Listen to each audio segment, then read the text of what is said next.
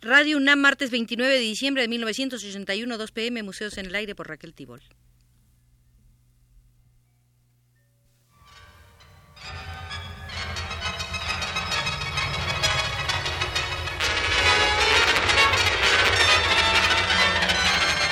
Museos en el Aire.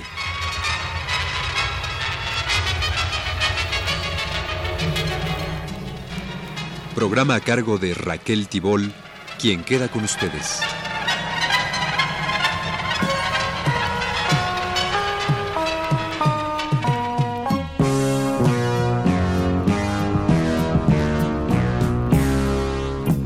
Vieja es la aspiración por estructurar un modelo de la actividad artística. Uno de los más recientes intentos ha corrido por cuenta del estético soviético Stolovich y en su compañía los invito a penetrar en el Museo de la Naturaleza del Arte, donde veremos nuevas funciones de las obras artísticas. El arte tiene multiplicidad y multifuncionalidad. Su sistema es complejo y dinámico. La estructura funcional de este sistema se corresponde con la estructura funcional de la actividad humana. El arte se presenta como un sistema cognoscitivo, valorativo, creador constructivo y semiótico, en correspondencia con sus funciones cognoscitiva, educativa, hedonística y comunicativa. Hay que relacionar la estructura de la obra artística con sus funciones y con la división del arte según géneros y los tipos principales de la creación artística. Es necesario tener presente la situación especial del arte en el eje individuo-sociedad. Las diversas formas del conocimiento humano realizan de distinta manera la socialización del hombre, o sea, incorporan al hombre en forma diferente a los intereses y las exigencias de la sociedad. En la esfera de la estética, el individuo, al parecer, es absolutamente libre, ya que no es posible obligarlo a recibir un placer estético de lo que él considera feo, ni privarlo del placer causado por lo que él considera bello. No por casualidad en la historia del pensamiento estético, el arte y la belleza se consideraban como puesto avanzado de la libertad, por encima de cualquier coacción. Esto no significa que en la vivencia estética el individuo no esté relacionado con la sociedad. Por el contrario, al apropiarse de los valores estéticos y artísticos, el hombre, de manera libre, sin perder el sentimiento de libertad individual, se pone en contacto con aquellas relaciones sociales que forman parte de los propios valores estéticos y artísticos. El arte, en el que adquiere su mayor objetividad y se concentra en mayor grado la relación estética del hombre con el mundo exterior, es el factor que determina la socialización del individuo al unirlo con los íntimos vínculos sociales y actuar sobre los aspectos más recónditos de la conducta humana.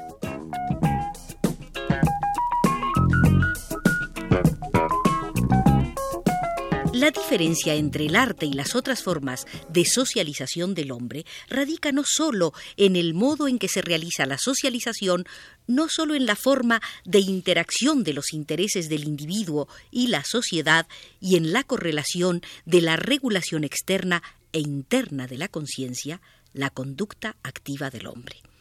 Es necesario tener en cuenta que el concepto sociedad encierra en sí los diferentes niveles de la comunidad de los hombres, desde el grupo pequeño hasta la humanidad en general.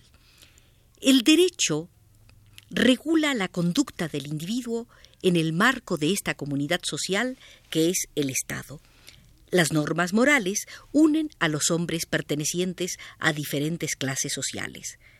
En cuanto al arte, por poseer un carácter clasista dentro de la sociedad clasista, es capaz de vincular al individuo con las comunidades humanas más amplias y los valores humanos universales. Ahí radica uno de los secretos del valor imperecedero del arte. Por ejemplo, el arte antiguo aún hoy día continúa proporcionándonos placer estético y hasta cierto punto representa el canon y un modelo inalcanzable mientras que los estatutos jurídicos de las polis griega y la moral de la sociedad esclavista no pueden tomar parte en la socialización del hombre moderno. En el sistema sujeto-objeto se descubren en el arte dos aspectos importantísimos que forman la unidad de los contrarios, el aspecto de reflejo e información y el aspecto creativo, ya que el artista no sólo refleja el mundo exterior, sino que también lo crea en la forma de una determinada realidad artística. En el sistema individuo-sociedad del arte, se revela la oposición dialéctica de aspectos tales como el psicológico y el social, pues en él se plasman el irrepetible mundo espiritual del artista y al mismo tiempo los problemas, las necesidades y los ideales sociales. El aspecto valorativo puede ser considerado como fruto de la interacción de los aspectos psicológico y de reflejo, la valoración de un fenómeno es su reflejo desde el punto de vista del mundo espiritual, los intereses y las necesidades del individuo.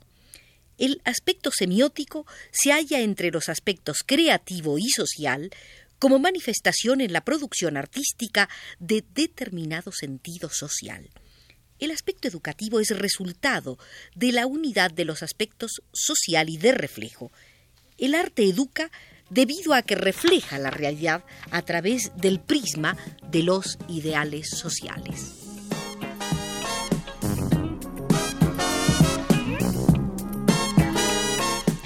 El principio hedonístico del arte no es un aspecto ni tampoco un elemento de su estructura, sino una propiedad funcional.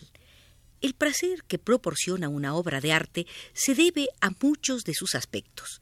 Aquí encontramos tanto la alegría del conocimiento de los fenómenos de la vida, el sentimiento de la justeza de su apreciación correcta, el disfrute de la coparticipación en el proceso creativo, la admiración de su maestría, la percepción de la riqueza del espíritu humano, como el orgullo por la participación en un alto nivel social. Pero tal vez la fuente más característica del placer estético de la percepción artística está entre los aspectos creativo y psicológico del arte. Este es el aspecto lúdico. En la estética marxista, comenzando por los trabajos de Plejanov, se ha demostrado de manera suficientemente convincente la inconsistencia de las concepciones que reducen el arte a un juego, el cual a su vez se interpreta de manera incorrecta. Pero estas concepciones tenían sus raíces gnosiológicas. El arte, aunque no se reduce a un juego, posee indudablemente su aspecto lúdico. Hay razones para situarlo entre los aspectos creativo y psicológico, ya que el juego es, por su significación objetiva, una preparación psicológica para la actividad futura, un desarrollo de los mecanismos psíquicos necesarios para toda actividad. El juego es un modelo espiritual para la creación y la acción y por lo tanto es por sí mismo una actividad libre de fines utilitarios y proporciona un placer desinteresado. Incluso el placer que proporciona el trabajo tiene como fuente suya importante el elemento lúdico que se conserva en la actividad laboral. Lo artístico y el valor artístico del arte se hallan determinados por parámetros tales como su función cognoscitiva, la maestría artística, la riqueza del mundo espiritual expresado por el artista, la profundidad de los problemas sociales y el significado de los ideales de la sociedad. El carácter artístico depende de la precisión en la valoración de la esencia estética de los fenómenos reflejados, sería inconcebible sin la plasmación del contenido en la forma de la obra, es decir, sin el aspecto semiótico del arte. El valor artístico de la obra supone sus posibilidades educadoras y su capacidad para proporcionar el placer estético a través del libre juego de las fuerzas espirituales y creativas. Claro está que el papel de estos parámetros no es el mismo para los distintos géneros y formas del arte, pero todos ellos, dentro de una determinada unidad y homogeneidad, participan en la formación del valor artístico al manifestarse como criterios de él.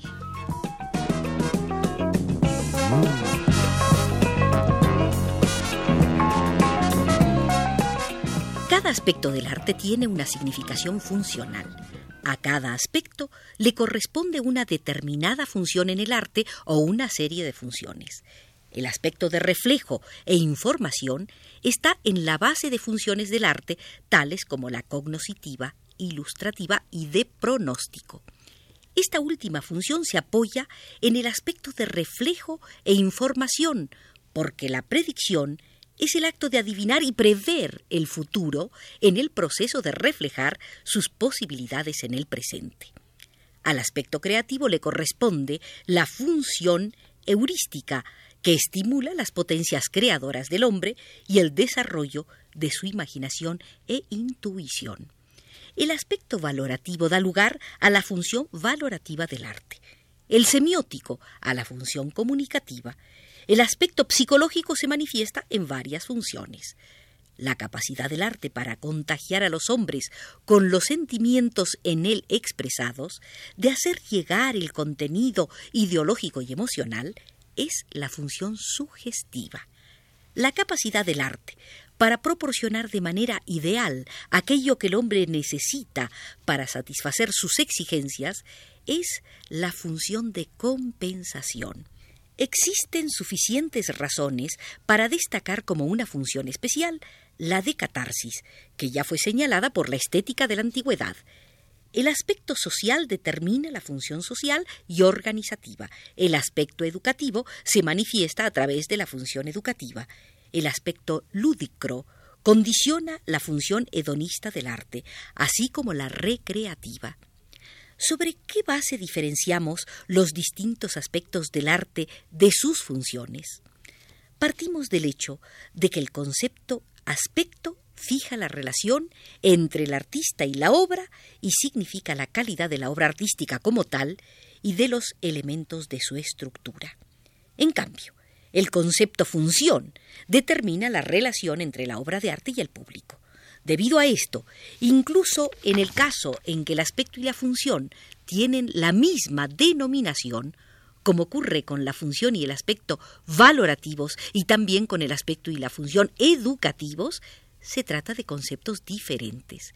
El aspecto valorativo es el sistema de valoraciones expresado en la obra de su autor, en cambio, la función valorativa es el papel que desempeña el arte en la afirmación, en la conciencia del público, del sistema de valoraciones expresadas en la obra. El aspecto educativo es la posibilidad educativa que contiene la obra, prevista de una u otra forma por el artista. La función educativa caracteriza la influencia educativa real sobre las personas que perciben la obra.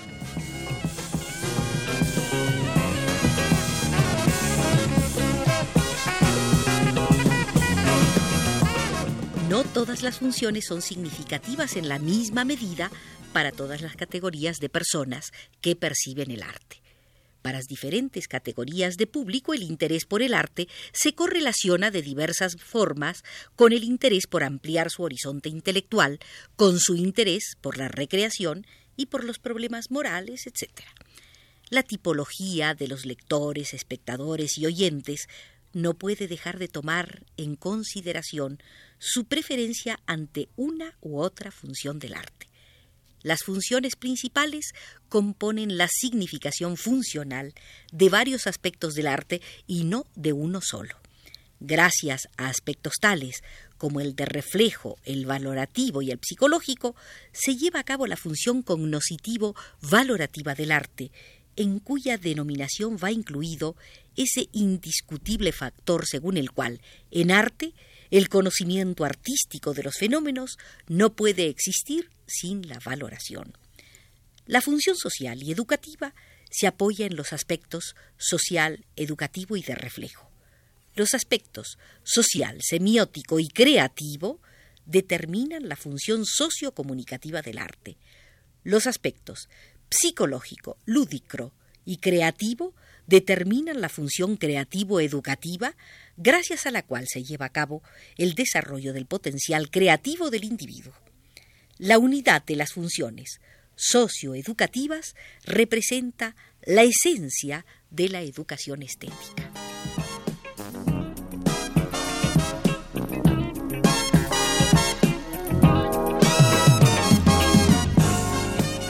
Por el estético Stolovich, hemos recorrido un pequeño espacio del museo de la naturaleza del arte, tan rico en posibilidades especulativas.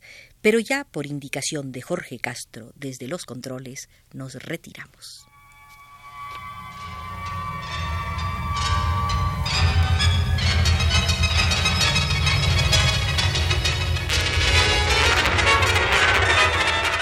Este fue Museos en el Aire.